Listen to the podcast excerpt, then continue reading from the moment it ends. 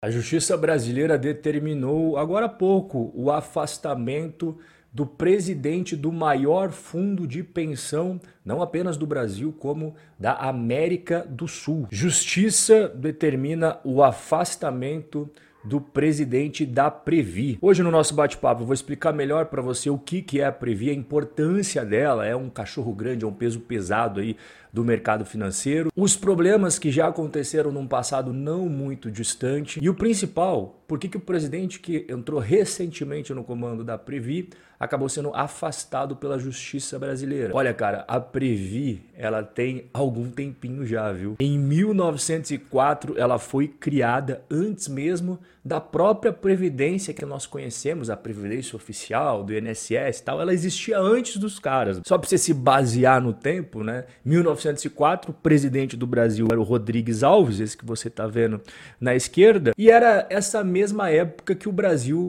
fez o Tratado de Petrópolis lá para conseguir trazer o Acre para dentro do seu território. E ela é a previdência dos funcionários do Banco do Brasil, porque o Banco do Brasil você sabe que é uma instituição mais do que centenária. Então você já percebeu que é muito tempo atrás, né? Então a Previ é uma instituição que tem muita história. Hoje ela é a maior entidade de previdência complementar do Brasil. São 200 mil associados e 268 bilhões de reais sob sua administração. Então você já entendeu aqui que a gente está falando de um peso pesado. E aqui, até por curiosidade, eu estou ligado que você gosta de investimento, de falar de carteira. A Previ tem dois planos principais de previdência: um para os funcionários que entraram antes de 97 e outro que entraram depois de 97. Eu vou botar aqui na tela só para você ver como é que está a carteira hoje. Esse é o plano 1.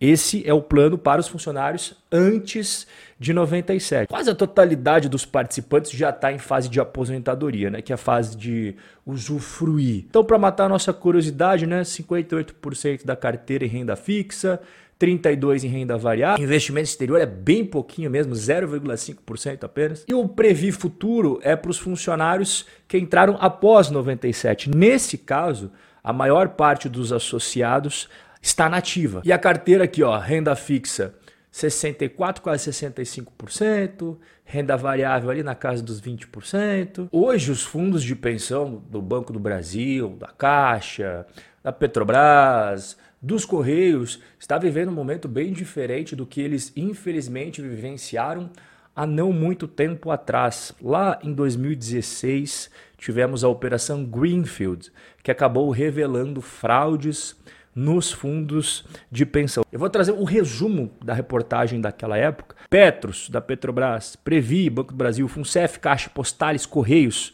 estão sob suspeita de fazer investimentos em troca do pagamento de propinas a gestores e a políticos. O rombo nos quatro fundos de pensão que eu acabei de mencionar e que estavam sendo investigados soma 50 bilhões de reais. E para finalizar aqui o resumo da reportagem, ao todo 38 pessoas jurídicas, 74 físicas foram alvos de busca e apreensão e a Justiça Federal determinou sequestro de bens e bloqueio de ativos de 8 bilhões de reais. E após todas as polêmicas, os fundos de pensão saíram né, do holofote da mídia, começaram a ter a sua rotina normal e ficou um tempão sem eles aparecerem aí na mídia, né? E agora eles voltaram. E por que que voltou? Porque foi escolhido um sindicalista para mandar na Previ. E por que que causou tanta polêmica? Só porque ele é sindicalista? Não. O Fukunaga, que é aquele que você acabou de ver ali nas imagens, ele é funcionário do Banco do Brasil de carreira desde 2008, mas ele optou mesmo em fazer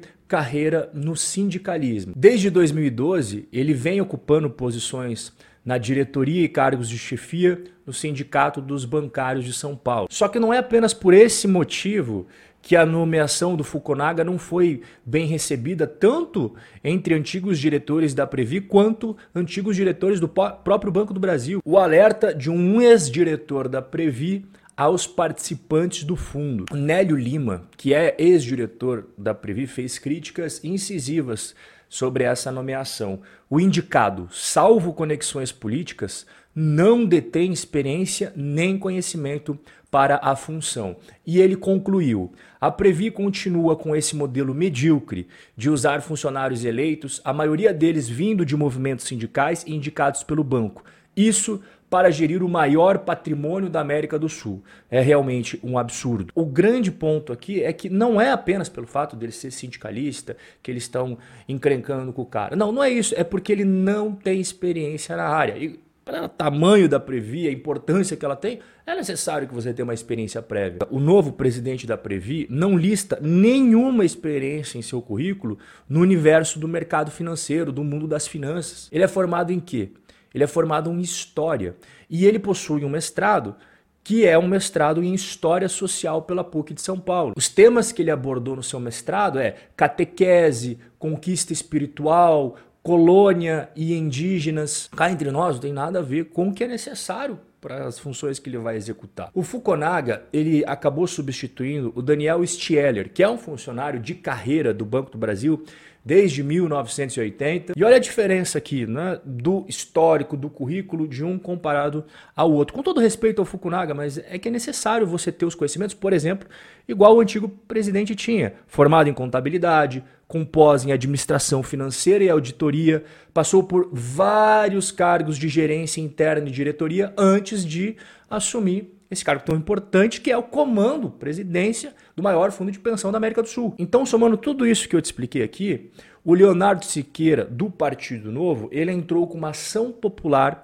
na primeira vara civil do Distrito Federal, justamente questionando tudo isso que eu acabei explicando rapidamente para você. E o juiz Marcelo Monteiro acatou os argumentos que este associado aí do Partido Novo trouxe. O principal motivo, falta de habilidade técnica comprovada para ocupar esse cargo de tamanha importância. Segundo o juiz, o Fukunaga ele não reuniu provas de que tenha cumprido os três anos de experiência mínima que a lei exige para você assumir cargos de direção no fundo de pensão dos funcionários do Banco do Brasil. Além do mais, o juiz até trouxe um negócio aqui que passou despercebido por muita gente. Né? Ele contestou a própria declaração do Fukunaga que ele tenha trabalhado como secretário jurídico porque ele também não tem formação acadêmica em direito. Então, como é que você vai ser secretário jurídico se você não se formou em direito? Em resumo, o magistrado então determinou o afastamento do presidente da Previ, mas você sabe, na justiça brasileira existem outras instâncias. Então, o Fukunaga, assim como a própria Previ, podem recorrer dessa decisão. Pode mudar? Pode mudar. Mas agora, neste momento que a gente está conversando, ele está afastado. Agora eu quero trocar uma ideia com você aqui embaixo nos comentários sobre essa questão de nomeação para cargos tão importantes em que você percebe que é mais por questão política, alinhamento ideológico do que realmente a competência, a qualidade técnica para estar tá executando aquela função. A minha opinião é que isso é um dos grandes problemas que nós temos, infelizmente, em nosso país, colocar pessoas que não têm vivência naquilo, não têm experiência, tanto no campo de batalha ali, na prática do dia a dia, quanto teórica, né? Nem chegou a estudar naquele campo específico. E em detrimento de pessoas que têm décadas de experiência, estudaram a vida inteira, têm competência para assumir aquele cargo, mas eles não têm alinhamento ideológico. Aí fica de lado, entra quem pensa igual eu penso. Enfim, vamos trocar uma ideia aqui embaixo nos comentários. O nosso bate-papo de hoje é esse. Forte abraço e até a próxima.